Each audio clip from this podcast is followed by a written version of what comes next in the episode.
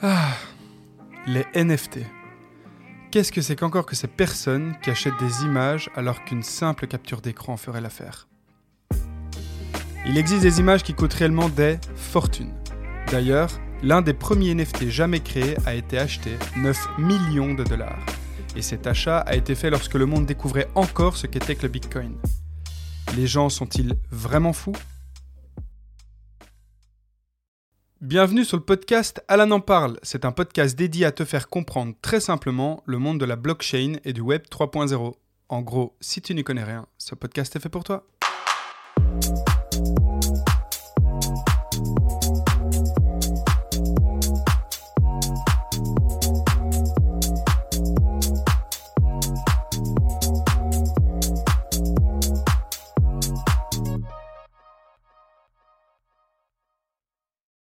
Avant de commencer, faut que tu saches que NFT est l'abréviation de Non-Fungible Token, soit token non fongible. Ça signifie donc qu'un NFT, c'est un token, donc un actif numérique, et cet actif numérique est non fongible. Il ne peut pas être divisé, remplacé par d'autres actifs. En gros, un NFT, c'est un token unique. Donc à partir de cette simple traduction de l'abréviation NFT, tu dois en principe y voir un peu plus clair. Et je vais maintenant développer les différentes utilités que peuvent apporter les NFT dans notre monde actuel. Le premier aspect utile que peuvent apporter donc les NFT dans notre monde, c'est au niveau de la collection des collectionneurs. Donc que tu le veuilles ou non, depuis la préhistoire, l'homme collectionne. Et les raisons pour lesquelles l'homme a toujours collectionné peuvent varier. Par exemple, on peut collectionner par pure valeur sentimentale, donc il arrive souvent qu'une personne collectionne des objets qui ont une valeur personnelle, des objets qui rappellent des souvenirs, des souvenirs d'enfance, des expériences avec des gens qu'on aime, etc. On peut aussi collectionner pour le plaisir esthétique, donc tout simplement parce que les gens trouvent un objet beau. On peut aussi collectionner des objets ayant un rapport avec un sujet, un domaine ou une personne qui nous passionne, donc vraiment collectionner par pure passion. Et il y a des collectionneurs qui aiment juste accumuler des objets. Et pour finir, d'autres personnes collectionnent en vue d'investir. Donc pour certaines personnes, la collection se traduit par une vente dans le futur en vue de faire des profits, donc de gagner de l'argent. Pour résumer, collectionner peut être une source de plaisir, de passion et d'expression de soi pour beaucoup de personnes. En ce qui me concerne, par exemple, quand j'étais plus jeune, j'ai collectionné des billes, des gogos, des flippos, euh, des stickers Panini et encore et surtout les cartes Pokémon. Et en vrai, c'est pas vrai ce que je dis parce que j'ai encore collectionné bien plus que ça. Et je suis certain que toi, tu as au moins collectionné une chose dans ta vie. Et donc, cette introduction sur la collection sert à te montrer que malgré tout ce qu'on peut faire comme remarque, donc tout ce que tu peux entendre comme remarque du type collectionner ça sert à rien, c'est perdre son temps, collectionner c'est de l'argent jeté par les fenêtres, etc., les gens continuent et continueront toujours à collectionner. Maintenant, on va voir ensemble comment les NFT peuvent changer la donne au niveau des collectionneurs avec un exemple concret. Alors, depuis la fin du 19e siècle, les cartes de collection de baseball existent. Donc ce sont les fameuses cartes aux États-Unis qui représentent des stars dans le milieu du baseball. Dans les années 1980, les premières cartes à prix élevé ont commencé à apparaître et en 2019, une carte datée de 1952 a été vendue, tiens-toi bien, 5,2 millions de dollars. Donc maintenant, imagine que c'est toi l'acheteur de cette carte. Ça y est, grand passionné de baseball et surtout de cartes à collectionner, tu as enfin atteint ton objectif après des années de collection en achetant cette fameuse carte de Mickey Mantle, ancien joueur des New York Yankees. Là, tu rentres chez toi avec ta carte donc fier comme un pan et quand tu veux la mettre dans ton album, tu ne la trouves plus et tu comprends très vite que tu l'as perdu. Tu es dégoûté, tu vas sur Internet, c'est la seule solution que tu trouves pour regarder si quelqu'un ne met pas ta carte en vente. Mais tu ne vois rien. Et comme tu as perdu littéralement 5,2 millions de dollars, tu regardes tous les jours et après 5 ans, paf, ça y est, tu vois qu'elle est en vente. Tu contactes la personne donc qui vend la carte et tu lui dis que tu as perdu cette fameuse carte il y a 5 ans. Donc cette même personne, heureusement pour, pour toi est de bonne foi, et elle va te dire qu'elle a acheté une dame dans une autre ville. Tu contactes cette fameuse dame dans l'autre ville, et tu lui dis, voilà, j'ai acheté cette carte il y a 5 ans, cette carte m'appartient, est-ce que vous pouvez me dire à qui vous avez acheté cette carte? Et cette personne ne veut pas le dire. Elle dit non, je n'ai pas envie de te dire à qui j'ai acheté cette carte. Ça, c'est la situation. Dans cette situation, qu'est-ce que tu penses pouvoir faire? En vrai, il y, a moyen de faire quelque chose. Je veux dire, tu peux éventuellement faire appel à la justice, mais ça va coûter évidemment très cher et tu n'es même pas certain de récupérer ta carte in fine. Donc voilà. Et avec ce cas de figure, donc, quelle technologie, selon toi, serait parfaitement adaptée pour qu'il y ait de la transparence, de la sécurité, de la traçabilité et éventuellement de la décentralisation? Bon, si tu n'as pas la réponse, là par contre ça devient vraiment grave, mais ok, on va dire que tu l'as et bien joué, c'est la blockchain. Donc, la blockchain est encore une fois une technologie adaptée pour les collectionneurs. Bah oui, Imagine maintenant que lorsque tu as acheté ta carte à 5,2 millions de dollars, cette transaction ait été inscrite sur une blockchain. La transaction en question serait donc claire et inviolable. N'importe qui dans le monde aura la preuve que tu as acheté la carte à M. Dupont le 5 mars 2019. évidemment, il y aura beaucoup plus d'informations que juste la date.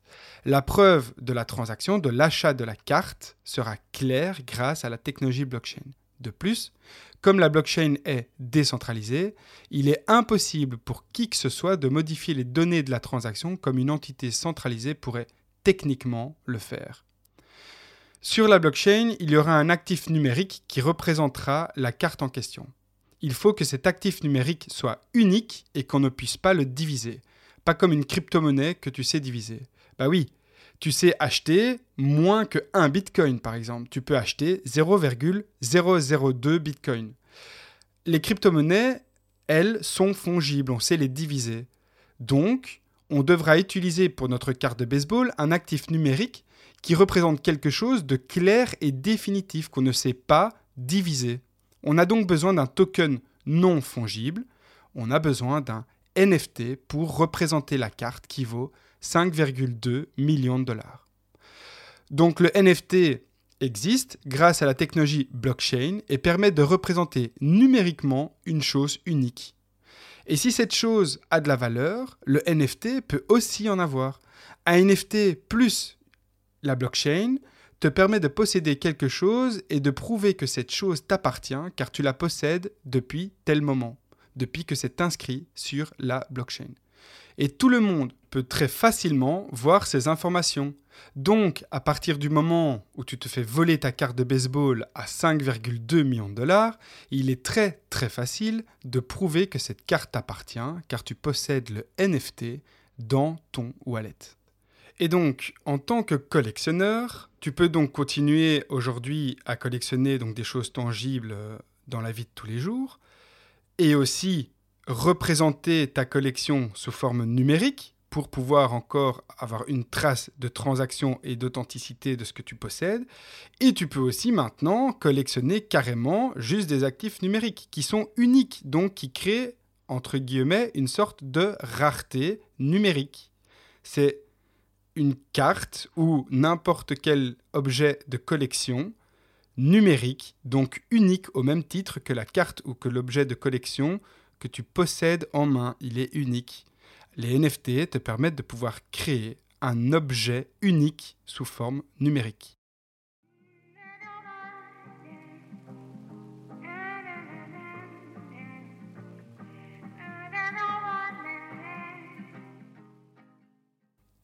Le deuxième domaine que les NFT vont véritablement révolutionner, c'est le domaine de l'art. Donc c'est certainement un des points préférés concernant les NFT, c'est l'art. Concernant les NFT et l'art, il y a énormément de choses à expliquer, mais je vais développer les points les plus importants, toujours selon moi. Donc d'abord, au même titre que l'exemple précédent, avec la traçabilité d'une carte de collection, à partir du moment où une œuvre d'art est représentée sous forme numérique sur une blockchain, cette même œuvre d'art est parfaitement traçable par le monde entier chaque fois qu'elle passe de main en main. Ça donne donc de la transparence concernant les transactions de, l'œuvre d'art en question. Aussi, les NFT permettent de pouvoir prouver le caractère authentique d'une œuvre d'art, quelle qu'elle soit, par exemple une peinture ou encore une musique. L'auteur d'une œuvre d'art peut très facilement, grâce au NFT, revendiquer sa création. Il peut donc très facilement prouver que c'est lui le créateur de son œuvre. Bah oui, comme je te l'expliquais plus haut, chaque NFT est unique. Et donc, à partir du moment où un NFT correspond à l'œuvre d'art d'un artiste, il est très facile pour lui de prouver, grâce au NFT, que l'œuvre lui appartient. Comme un NFT est unique, un NFT a une sorte de rareté. Et comme je l'expliquais dans, dans le deuxième épisode, la rareté est un des éléments qui fait qu'un actif a de la valeur. Donc, le NFT qui représente une œuvre unique représente une rareté numérique. Et cette rareté est soumise à une valeur. Donc, pour résumer, le fait qu'un NFT est unique, il est rare, car il n'y en a que un sur Terre. Et comme il est rare, il peut être cher. Pas forcément, il n'est pas forcément cher, mais il suffit que certaines personnes soient intéressées pour acheter le NFT en question. Comme il est rare, le prix peut facilement s'envoler. C'est tout simplement la loi de l'offre et la demande. Imagine maintenant que sur Terre, il n'y ait que un seul lingot d'or. Sur toute la Terre, il n'y a qu'un lingot d'or. Et qu'il y ait au minimum deux personnes qui sont ultra intéressées à acheter ce lingot d'or. Genre, ils le veulent absolument.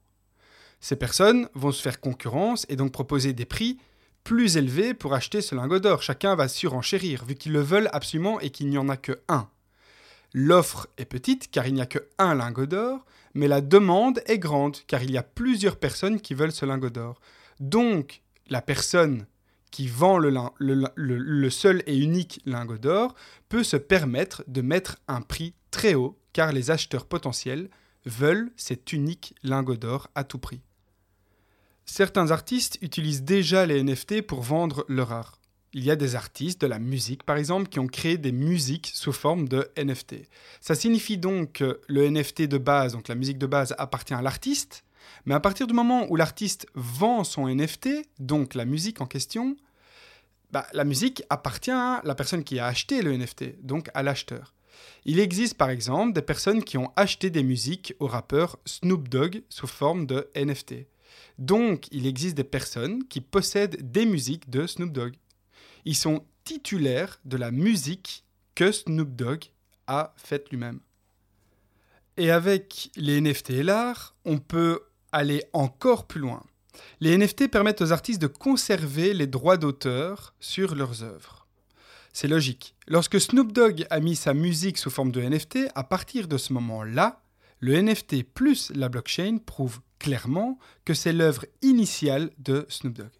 Ensuite, une fois que la musique est vendue puis revendue, il suffit de programmer un smart contract qui s'active chaque fois que le NFT est vendu. Ce smart contract va tout simplement donner un pourcentage des prix de vente à l'artiste initial pour droit d'auteur. Donc chaque fois que quelqu'un va revendre la musique de Snoop Dogg, le smart contract va s'activer, il va prendre un pourcentage sur le prix de vente et va redistribuer ce pourcentage à l'artiste initial qui est Snoop Dogg. Ça, ce sont ses droits d'auteur, car Snoop Dogg est l'auteur principal, donc le créateur de cette œuvre. Donc, grâce aux contrats intelligents, aux smart contracts qui ont été programmés avec le pourcentage adéquat pour chaque transaction, l'artiste perçoit sa part de gâteau en tant que droit d'auteur. Et ça, encore une fois, de manière totalement décentralisée. C'est ça, qui est, merveilleux en fait. Et un des points les plus importants concernant les NFT et l'art, c'est que grâce aux NFT, les artistes peuvent accéder à un marché mondial sans intermédiaires traditionnels tels que par exemple des galeries d'art, des maisons de vente aux enchères, etc.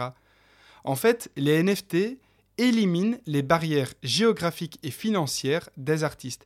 Ils permettent aux artistes de toucher un public plus large et de vendre directement leurs œuvres aux collectionneurs, aux collectionneurs pardon, sans passer par des éventuelles institutions comme des salons, des personnes connues dans le milieu, tous ces genres de choses-là. Ils n'ont besoin de personne, c'est décentralisé. Donc grâce à la technologie blockchain et les NFT, l'art atteint une nouvelle ère en fait.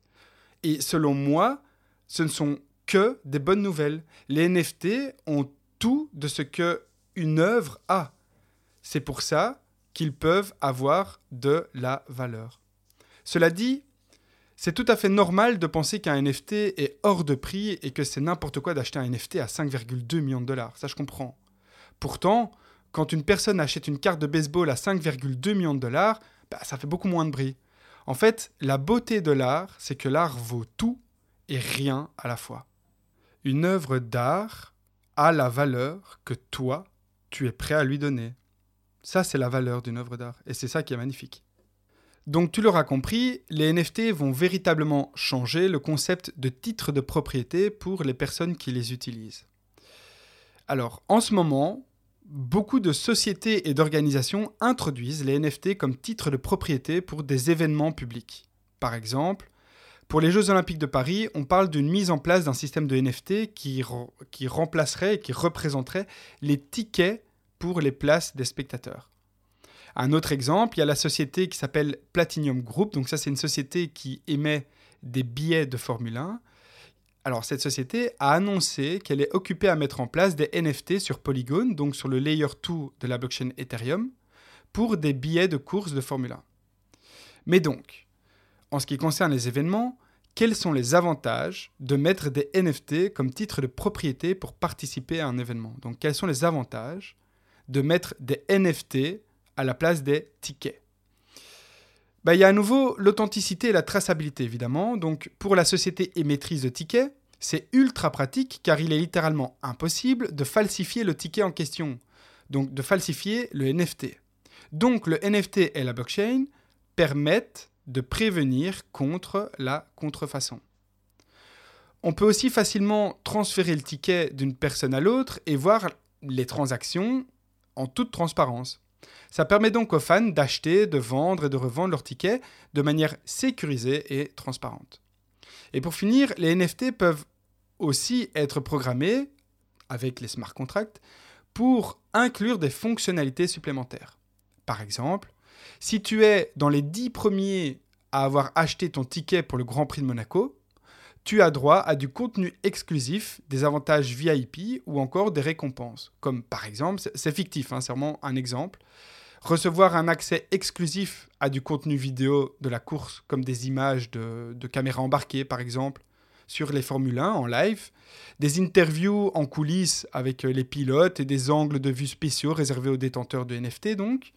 Tu peux aussi recevoir un souvenir numérique, par exemple comme une photo numérique dédicacée, des affiches virtuelles, toujours sous forme de NFT, donc uniques, ou encore recevoir des emojis, des emojis exclusifs liés à la course en question, etc. Enfin, tu l'auras compris, les possibilités sont littéralement infinies.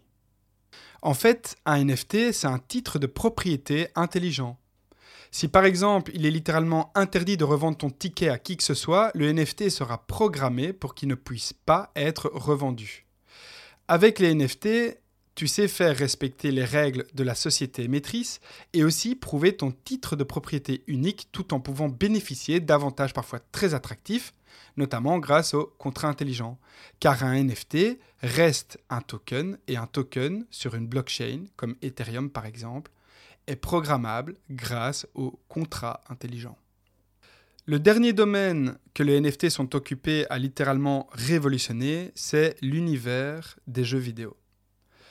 Donc, les jeux vidéo qu'on appelle free-to-play, ce sont des jeux qui ont commencé à vraiment gagner en popularité dans le monde ces dernières années. Donc, un jeu free-to-play, c'est tout simplement un jeu gratuit. Donc, pour y jouer, là maintenant, tu ne dois rien payer. C'est le rêve, quoi. Pour te donner un ordre d'idée, de nombreux jeux free-to-play peuvent attirer des dizaines de millions de joueurs, voire des centaines de millions de joueurs.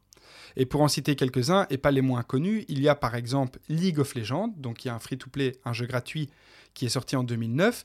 Il y a Hearthstone, qui lui est aussi un free-to-play sorti en 2014. Et le tout grand Fortnite, qui est sorti en 2017, qui lui a atteint en 2020 le nombre de 350 millions de joueurs inscrits. On est donc sur des grosses frappes en termes de business. On ne parle pas d'un petit business, quoi. Et ces jeux sont donc gratuits, il suffit de les télécharger sur Internet et ça y est, tu peux y jouer.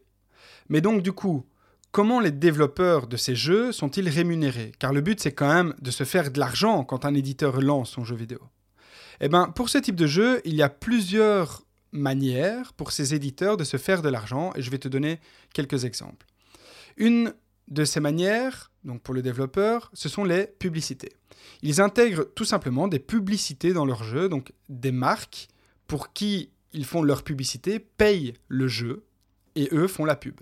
Par exemple, ton personnage dans Fortnite peut porter un polo Ralph Lauren.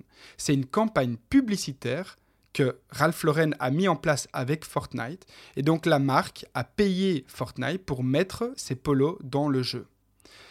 Un deuxième exemple, il existe aussi des modèles d'abonnement que le jeu propose. Ce sont par exemple des abonnements mensuels qui offrent euh, des avantages euh, spéciaux pour le joueur, comme par exemple du contenu exclusif ou encore des mises à jour régulières, enfin ce genre de choses-là.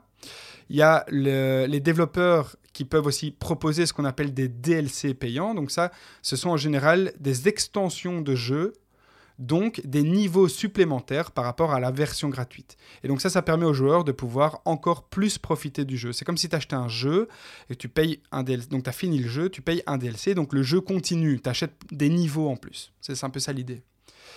Mais principalement, les éditeurs de jeux vidéo se font de l'argent grâce à ce qu'on appelle les microtransactions. Donc, c'est quoi les microtransactions?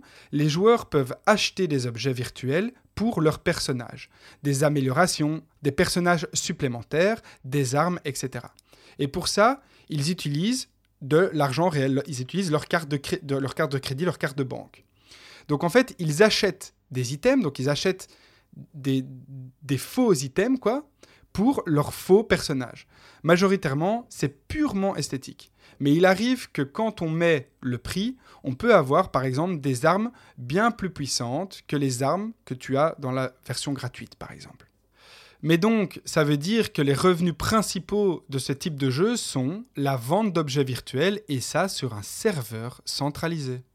Ça signifie donc qu'en tant que joueur, quand tu achètes une arme ou encore une belle armure pour ton personnage, tu donnes de l'argent à la société à qui appartient le jeu vidéo, et qu'une fois acheté, L'arme en question appartient encore et toujours à cette même société de jeux vidéo. Tu as en fait acheté le droit d'utiliser l'arme ou de porter l'armure. En fait, comme tout se trouve sur un serveur centralisé, rien ne t'appartient réellement.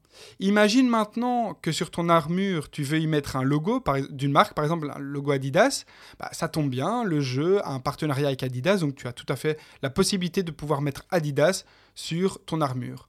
Donc quand tu mets, ton logo, un mois plus tard, le partenariat avec la société de jeux vidéo et Adidas, le partenariat est rompu. Bah, ton logo disparaît, c'est terminé.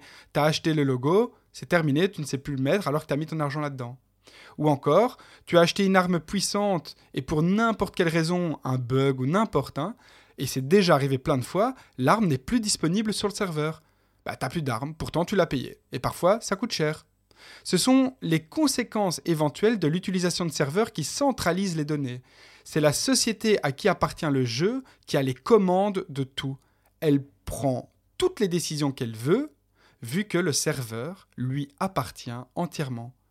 Elle fait ce qu'elle veut de son produit. Et donc vu comme ça, quand tu achètes des items dans un jeu vidéo, tu donnes littéralement ton argent, vu que rien ne t'appartient. Donc, tu l'auras compris, l'introduction des NFT dans le monde du jeu vidéo va tout changer. Avec les NFT, tes items dans ton jeu vidéo vont en fait vraiment t'appartenir. Un NFT est donc un actif numérique, donc un token unique. Donc dans notre exemple, les plateformes de jeux vidéo vont pouvoir développer leurs items sous forme de NFT. Ça signifie donc qu'au lieu de créer des items comme des armes sur leur serveur, leur propre serveur, ils vont les créer mais sous forme de tokens uniques. Le joueur va donc pouvoir acheter son arme sous forme de NFT et va pouvoir utiliser l'arme dans le jeu ainsi que le garder précieusement dans son wallet. Son arme lui appartient donc vraiment. Avec les NFT, on arrive en fait dans une ère où même tes avatars, tes outils virtuels, tes armes virtuelles, ton argent virtuel existent sous forme de tokens uniques dans ton portefeuille électronique. Donc, tu achètes une arme sous forme de NFT à un développeur de jeux vidéo. Celui-ci, donc ce, développeur, vend vraiment la donnée unique qui représente l'arme en question. Comme le token est unique, tu as ta propre arme qui est unique dans ton jeu vidéo. Et ça, ça crée en fait une forme de rareté, donc une forme de valeur pour les joueurs qui sont intéressés. Et donc ces tokens reposeront bien évidemment sur une blockchain donc avec tous les avantages que la technologie blockchain apporte, la sécurité, la décentralisation et la transparence. Les items du jeu avec lesquels tu joues t'appartiennent vraiment, c'est à toi en fait. On est donc arrivé à une ère où on peut partager, vendre et acheter réellement des données uniques grâce aux NFT. Et ça, c'est vraiment profitable pour l'univers des jeux vidéo. En tout cas, ça va tout chambouler. Car tu vas plus tout simplement acheter un droit peut être supprimé à n'importe quel moment lorsque tu participes à l'achat d'un item sur un serveur d'un jeu vidéo. Les NFT sont donc en phase de modifier considérablement l'écosystème du monde du jeu vidéo. Et voilà, c'est la fin de cet épisode 8 consacré au NFT. J'espère qu'il t'a plu. S'il y a des petites notions que t'as pas très bien compris ou quoi que ce soit, n'hésite surtout pas à réécouter les épisodes précédents ou à me contacter sur Instagram, j'y répondrai avec plaisir. C'était Alan en parle, prends soin de toi et comme le dit mon fils... Avec